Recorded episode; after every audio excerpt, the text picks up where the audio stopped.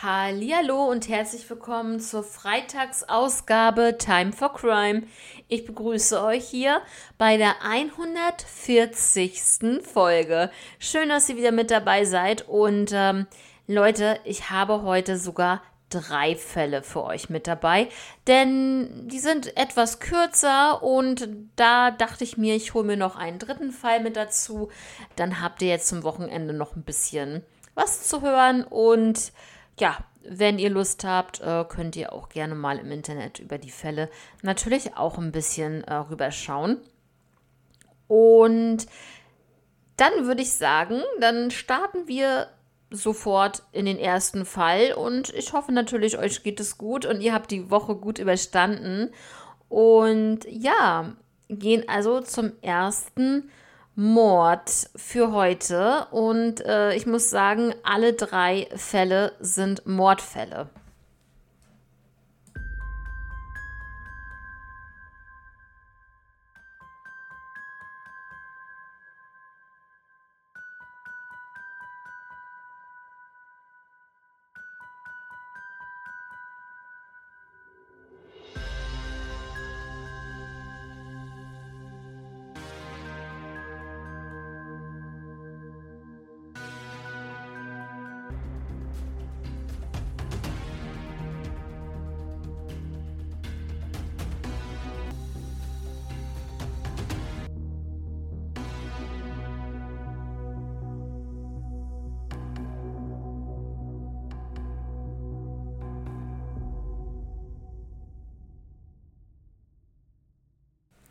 Ja, im ersten Mordfall für heute geht es um den Mord an Brigitte Graber aus dem Jahr 1989. Brigitte wurde 1925 geboren. Sie arbeitete viele Jahre als Lehrerin und lebte in Lingen im Emsland, also in Niedersachsen. Sie war 1989 64 Jahre alt und ja, sie fuhr gerne mit dem Fahrrad und dementsprechend machte sie auch gerne Fahrradtouren.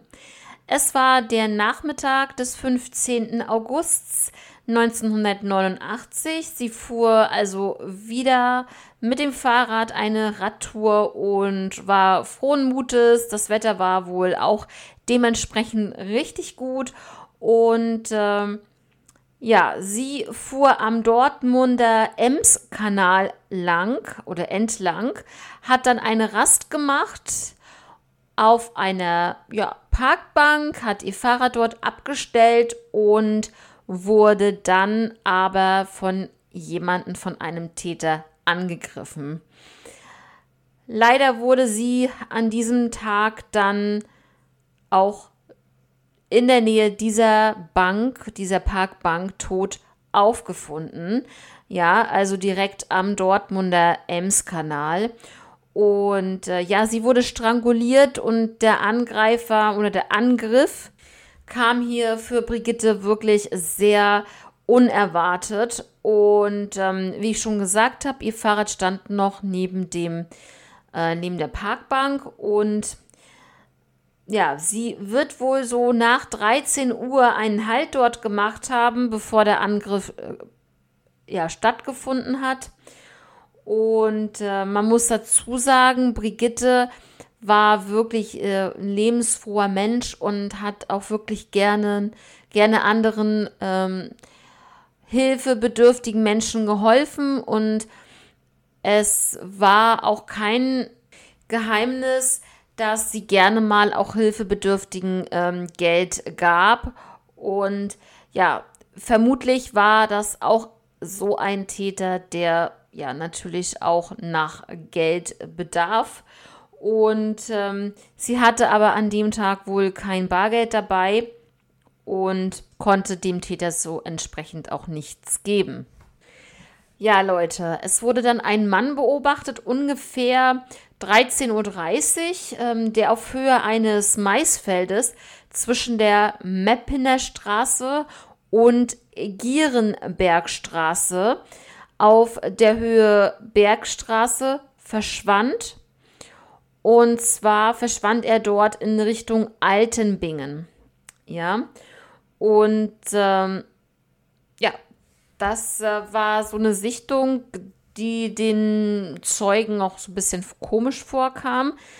Und die Beschreibung des Verdächtigen war wie folgt. Im Jahr 1989 soll der Verdächtige zwischen 40 und 50 Jahre alt gewesen sein, 1,75 Meter bis 1,85 Meter groß, kräftige Statur und einen Bauchansatz soll er gehabt haben, eine Stirnglatze und ein rundes Gesicht.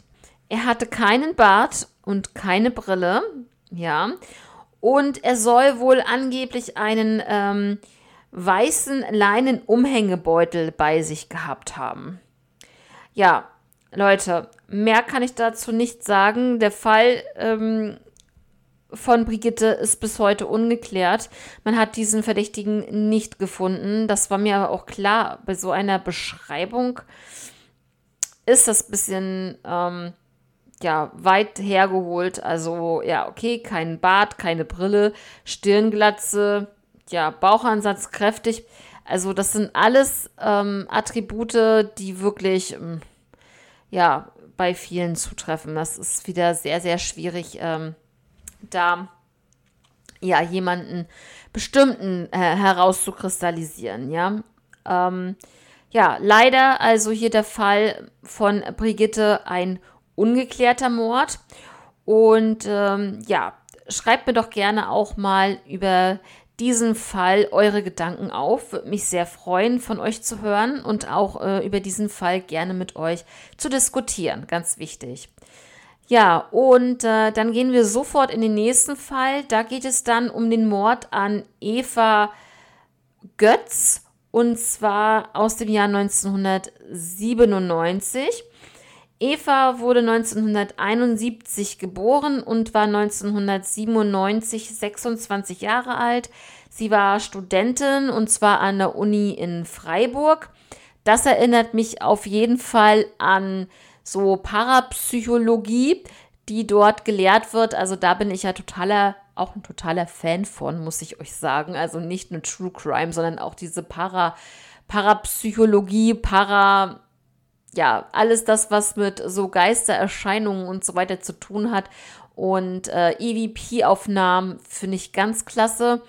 Ähm, ich glaube persönlich, nur einmal kurz dazu, dass es sowas gibt und dass man das auch wirklich aufnehmen kann. Also das glaube ich schon. Also das kannst du auf einem ähm, Tonbandgerät, wenn du das dann halt nochmal abspielst oder rückwärts abspielst oder wie auch immer das genau funktioniert, ähm, das kannst du nicht faken. Ne? Also dieses Geräusch äh, ist dann auf dem Tonband und äh, dann glaube ich schon dran, ne, dass es sowas gibt. Ja.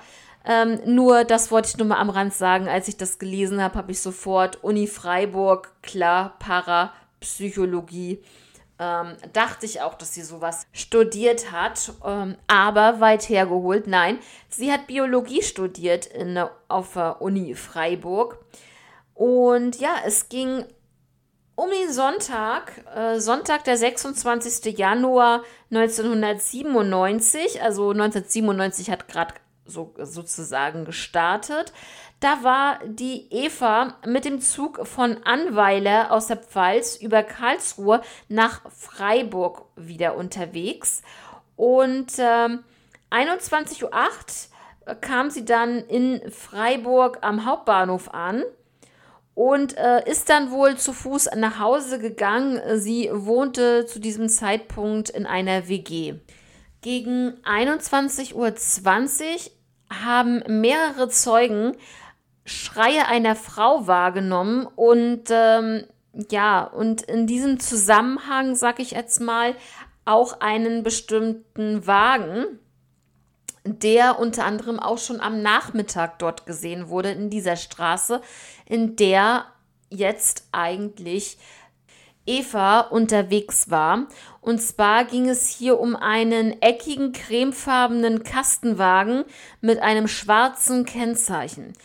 Dieser soll wohl ähm, abgestellt worden sein und zwar in Höhe der damaligen DEA-Tankstelle gegenüber der Hausnummer 109 in der Stefan-Meyer-Straße. Das ist die Straße, in der ja, Eva wohnt und auch gerade unterwegs ist zu Fuß und ähm, dass in diesem Zusammenhang da die Frauenschreie zu hören waren und auch die Uhrzeit stimmte. Das könnte auch sein, dass sie da vorbeigekommen ist und dass das ihre Schreie waren. Und ja, man geht davon aus, dass Eva gewaltsam in dieses Auto verbracht wurde und dass dieser Täter, vielleicht waren es ja auch mehrere oder die Täter, dann in östlicher Richtung bis zum Bereich Blumberg-Geisingen gefahren sind. Denn Zeugen haben circa 23 Uhr dieses Fahrzeug auch dort gesehen. Ja, und ähm, das auch schon ziemlich äh, auffällig ist, das äh, Auto, muss ich ganz ehrlich sagen. Und ja, für die Zeit, das war 1997, finde ich trotzdem dieses Auto sehr äh, extravagant und sehr auffällig. Ähm, ich äh, muss mir auf jeden Fall noch mal eine Notiz machen, dass ich das nicht vergesse und euch auf jeden Fall bei Instagram noch mal ein Foto von diesem Transporter oder Kastenwagen ähm, dazu posten, dass ihr eine Vorstellung habt, wie dieses Auto oder wie das äh, Fahrzeug aussah. Auf jeden Fall sehr ja, speziell.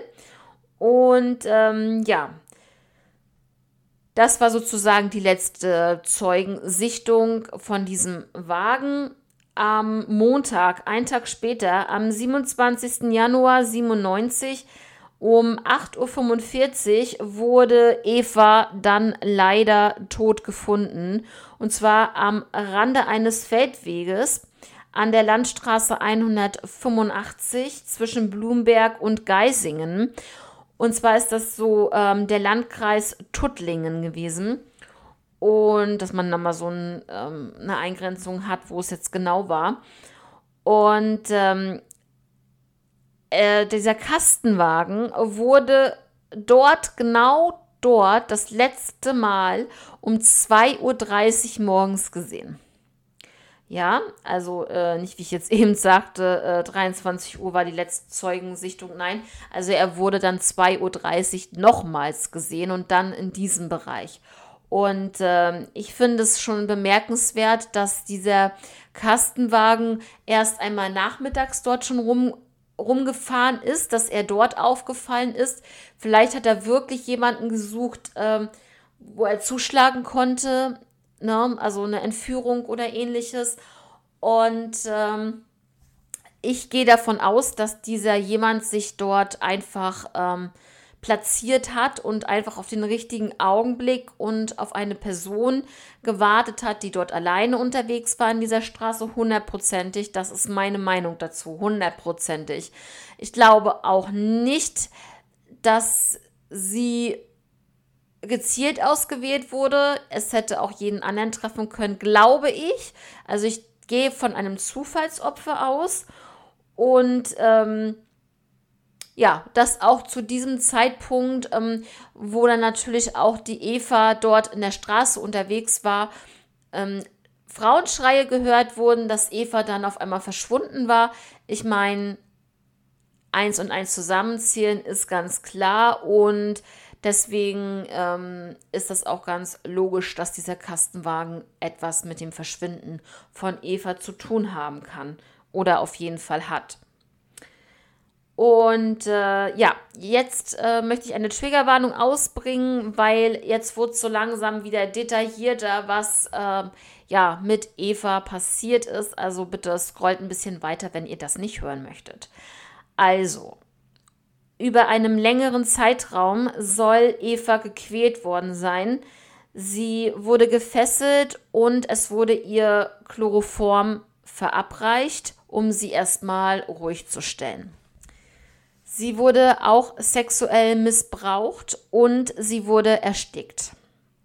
Ja, das sind so diese Anhaltspunkte, die die Polizei auf jeden Fall freigegeben hat. Ähm, zu Evas Beschreibung ist zu sagen, 1997 war sie 26 Jahre alt, sie war schlank, war 1,62 Meter groß, hatte braunes, schulterlanges Haar. Sie trug zuletzt eine schwarze Kordjacke rote AIDS-Schleife, die dort an der Kordjacke angesteckt war, ist sehr auffällig gewesen. Sie ähm, trug einen blau-creme gemusterten Wollschal und blaue Jeans und dazu grüne Wildlederschuhe. Und was natürlich sehr auffällig ist, Leute, es sind ganz viele Gegenstände aus dem ja, Besitz, sage ich jetzt mal, von Eva verschwunden. Und das kann natürlich sein, dass der Täter das alles natürlich mitgenommen hat. Das kann sein, dass er, sie, dass er die Sachen entsorgt hat irgendwo oder aber auch behalten hat. Oder einige Sachen davon, weil das sind wirklich viele Sachen. Ähm, ich verlese das jetzt erstmal, weil es wirklich viele fehlende Gegenstände sind. Es ist einmal ein blau-weiß gestreifter Leinenrucksack, dann ein Schlüsselbund mit einem Katzenanhänger aus Holz eine schwarze Seebrille mit einem, ja, mit roter Zierverschraubung vom Hersteller Pro Design, Modell Double One. Und ihre bunte Stoffgeldbörse fehlte, sowie ihr transparenter Kulturbeutel mit Blumenmuster. Und sie hatte auch noch ein Fachbuch dabei für Immunbiologie, was komplett in Rot war. Also das war sehr auffällig. Und äh, natürlich ähm, fehlten auch diverse Bankkarten und Ausweisdokumente. Also wie ich schon gesagt habe, wirklich viele Sachen, die jetzt fehlen. Ja, zum Täter. Man geht davon aus, dass er einen Bezug zu Freiburg hat vielleicht dort arbeitet, vielleicht aber dort lebt, ähm, aber ja, vielleicht auch Verwandtschaft da hat, aber ja, auf jeden Fall so einen Bezug zu Freiburg. Er besaß einen Kastenwagen oder andere Möglichkeit, er hatte Zugriff auf so einen Kastenwagen, ja. Und ähm, ja, er verwendete Chloroform und das bedeutet, dass er auch Zugriff zu Chloroform gehabt haben muss. Also durch irgendwie, durch irgendwie, irgendwen, wie auch immer, aber er muss Zugriff zu Chloroform gehabt haben. Anders ging das ja jetzt nicht. Und das Tatfahrzeug, das möchte ich euch auch einmal beschreiben, auch wenn ich euch das dann wahrscheinlich ähm, als Foto dann auch bei Instagram zeigen werde. Ähm, es war ein wirklich ein alter, eckiger Kastenwagen in einem sehr schlechten Zustand. Und zwar ähm, von der Farbe her creme beige. Teilweise war lamellenartige, also hatte man, war es eine lamellenartige Karosserie ähm, dieser Kassenwagen hatte oder besaß runde Scheinwerfer und ähm, hatte mehrflügelige Hecktüren. Das schwarze Kennzeichen, wie ich vorhin schon erwähnt hatte, mit weißer Schrift. Und es war ähnlich eines Peugeot Typ J7 oder J9. Genau. Mehr ist dazu nicht zu sagen. Es wurde auch hier der Täter nicht gefunden. Es wurde das Auto nicht gefunden. Leute, ich kann es nicht nachvollziehen. Ich meine, wenn man jetzt nachvollziehen kann, okay, schwarzes ähm, Kennzeichen, weiße Schrift, dann kann man schon sagen, aus welchem Land das kommt. Du kannst mir nicht erzählen, dass äh, dieser Kastenwagen aus Deutschland kommt. Der ist so ungewöhnlich, auch gerade für das Jahr 1997. Ist so, so ungewöhnlich. Wenn ihr das seht, dann würdet ihr wirklich aus dem Staunen nicht mehr rauskommen, was das für ein Wagen ist.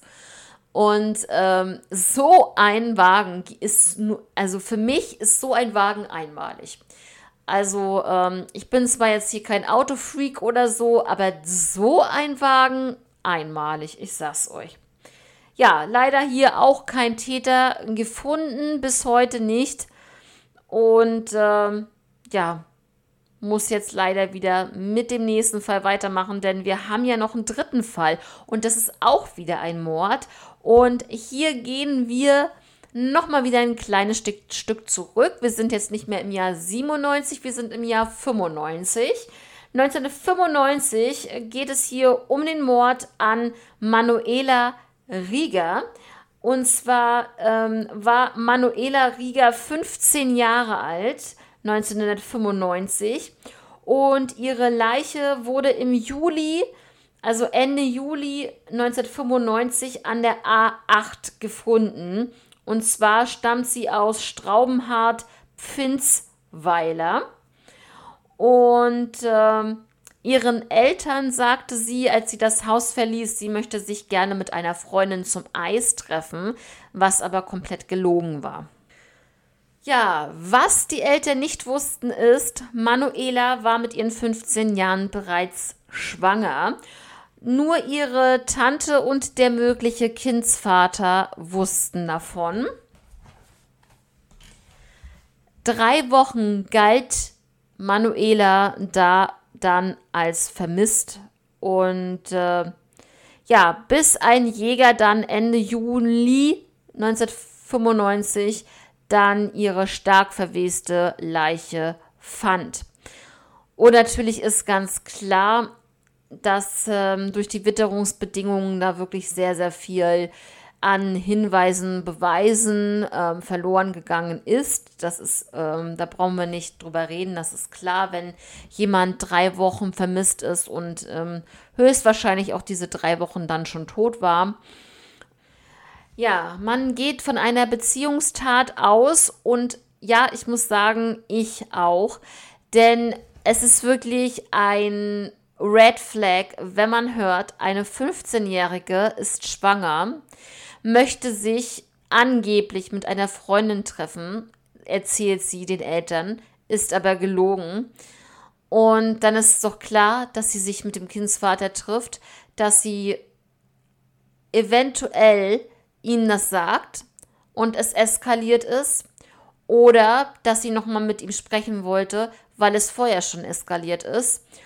Ähm, ein bisschen eskaliert und jetzt richtig ich kann es mir sehr, sehr gut vorstellen, dass ähm, der Kindsvater da einfach ähm, in dem Moment, ich weiß, hört sich komisch an, überreagiert hat, das einfach nicht wollte. Sie wollte aber das Kind und äh, trotz des Alters und er wollte das nicht und ähm, hat vielleicht Panik bekommen. Und so ist es dann zu dieser Tat gekommen. So kann ich mir das sehr, sehr gut vorstellen. Und es gibt auch sehr, sehr viele andere Taten, die so abgelaufen sind. Und ja, sie hatte auch schwere Kopfverletzungen erlitten. Also ja, stumpfes ähm, Trauma, definitiv stumpfer Gegenstand, ähm, der hier verwendet wurde. Und ja, was also was mich total getroffen hat, ein Jahr nach diesem Leichenfund wurden die Ermittlungen schon eingestellt. Und das kann ich nicht nachvollziehen. Was soll das nach einem Jahr? Es geht hier um, ähm, ja, um ein junges Mädchen, welches schwanger war. Es geht hier um zwei Menschenleben, die ausgelöscht wurden. Ja, es geht dann nicht mehr um ein Menschenleben. Es sind zwei Menschenleben. Und äh, für mich jedenfalls. Und im März 1996 hat dann auch Aktenzeichen XY über diesen Fall berichtet. Und ähm, was ich total spannend fand jetzt, muss ich euch ganz ehrlich sagen, ähm, jetzt fast zum Schluss von diesem Fall, die Familie hat dann ähm, für diesen Fall den fabelhaften Fallanalytiker und Autor Axel Petermann für sich gewinnen können. Und ähm, der hat sich nochmal alle Akten angeguckt, alle Hinweise, alle Beweise, alles Dokumente, alles Mögliche. Hat auch den Tatort besucht und so weiter, wurde da auch gefilmt. Und ähm, ja, das alles hat aber leider, leider nicht ähm, dazu geführt, den Täter zu überführen oder überhaupt ausfindig zu machen. Und ähm, daher ist der Fall bis heute ungeklärt. Aber ich finde das wirklich ähm, toll, äh, dass, also ich finde ihn sowieso sehr sympathisch, Axel Petermann, also wirklich, der ist eine ähm, Koryphäe, sagt man, glaube ich, eine Koryphäe auf seinem Gebiet. Und also ich finde Axel Petermann ganz, ganz toll. und ähm, auch unter anderem auch ähm, Dr. Benecke, finde ich auch ganz, ganz toll. Super sympathische Männer und ähm, auch Lydia Benecke, ganz tolle Frau und auch, ähm, ja, sie, wie, wie, wie sie alle ähm, das Ganze dann immer beschreiben. Ähm, man kann es richtig nachvollziehen. Es ist nicht einfach so, ähm, ich sag mal jetzt, ähm, in, im Fachjargon irgendwie dahergesagt, sondern man, man, also ein Laie, ein Laie, der das nicht studiert hat oder so, der versteht sie dann äh, definitiv, äh, was sie dann damit sagen möchten. Ähm, egal, in, äh, ob das jetzt ähm, bei, Lydika, bei Lydia Benecke der Fall ist mit äh, Psychologie ähm, des Täters und, und so weiter und ähm, bei Axel Petermann, ja, wie kann die Tat abgelaufen sein? Was hat der, warum hat er das so gemacht? Was ist das für ein Täter? Ähm, was hat ihn dazu bewegt, diese Tat zu begehen? Gab es einen äh, Punkt, ähm, ähm, wo er nicht mehr zurück konnte und dann ne, solche Sachen und, und auch ähm, diese forensischen Sachen ähm, bei der Autopsie, ähm, ja, zum Beispiel. Das finde ich, das, ich finde, alle drei sind wirklich, ähm, würden, also passen einfach perfekt, um irgendwelche Fälle zu klären, finde ich. Also das wäre so für mich ein äh, Dream Team, wenn wir Ludika Benecke, Dr. Benecke und äh, Dr. Professor, weiß ich nicht, Dr. Benecke hätten und Axel Petermann noch mit dazu. Das wäre ganz. Äh, es gibt auch noch zwei weitere Profiler, die ich auch ganz sympathisch finde. Ähm, aber dazu sicherlich ein anderes Mal. Und ähm, ja, ähm, ich habe auch total Lust, eigentlich gerne mal bei Dr. Benecke ähm, ja, ähm, vorbeizuschauen, wenn er mal hier in der Nähe ähm, ja, seine Auftritte hat, äh, finde ich, muss ich sagen, sehr, sehr interessant. Und auch gerade so, was dann so diese forensischen Sachen betrifft, mit Autopsie und mit ähm, Madenbefall und so, das ist natürlich alles so ein bisschen eklig, aber es gehört halt dazu, wenn man jetzt wirklich eine Leiche findet, ähm, äh, wie es dann vielleicht auch hier ähm, der Fall war, da sie stark verwest war, ihre Leiche, ähm, dann ist ganz klar, dass da also so Maden und Fliegen und, und ähm, bestimmte Eier ähm, und so weiter ähm, auf der Leiche dann nisten und, und dann ähm, ausschlüpfen und so weiter und so fort. Das gehört einfach dazu. Und äh, auch wenn es schlimm ist, aber ähm, ja, ich finde es gut, dass es solche Leute gibt wie Herrn Benecke, der sich darum bemüht, ähm, jedes Mal eine Antwort zu finden. Ähm, ja, zu jedem Fall, weil jeder Fall ist anders und jeder Fall ist einzigartig, finde ich. Ja, das ist so also mein Schlusswort für heute. Ähm, ja, ich hoffe, euch hat ähm, euch haben die drei Fälle jetzt heute ähm, zugesagt. Ähm, wenn ihr zu irgendeinem Fall heute oder auch die letzten Fälle irgendwelche Fragen habt, diskutieren möchtet, eure Meinung dazu äußern, dann schreibt es gerne bei YouTube in die Kommentare. Ansonsten schreibt ihr mir einfach wie gewohnt über Instagram time for crime. Ihr wisst Bescheid. Ja, jetzt würde ich euch ins Wochenende entlassen. Ich wünsche euch ein ganz, ganz tolles und hoffentlich sonniges Wochenende und stressfrei. Und äh, wir hören uns am Dienstag wieder. Und äh, bis dahin bleibt wie, wie gewohnt, bleibt gesund, bleibt trotzdem wachsam. Ja, habt trotzdem Spaß, aber immer so mit so einem kleinen Tick Wachsamkeit.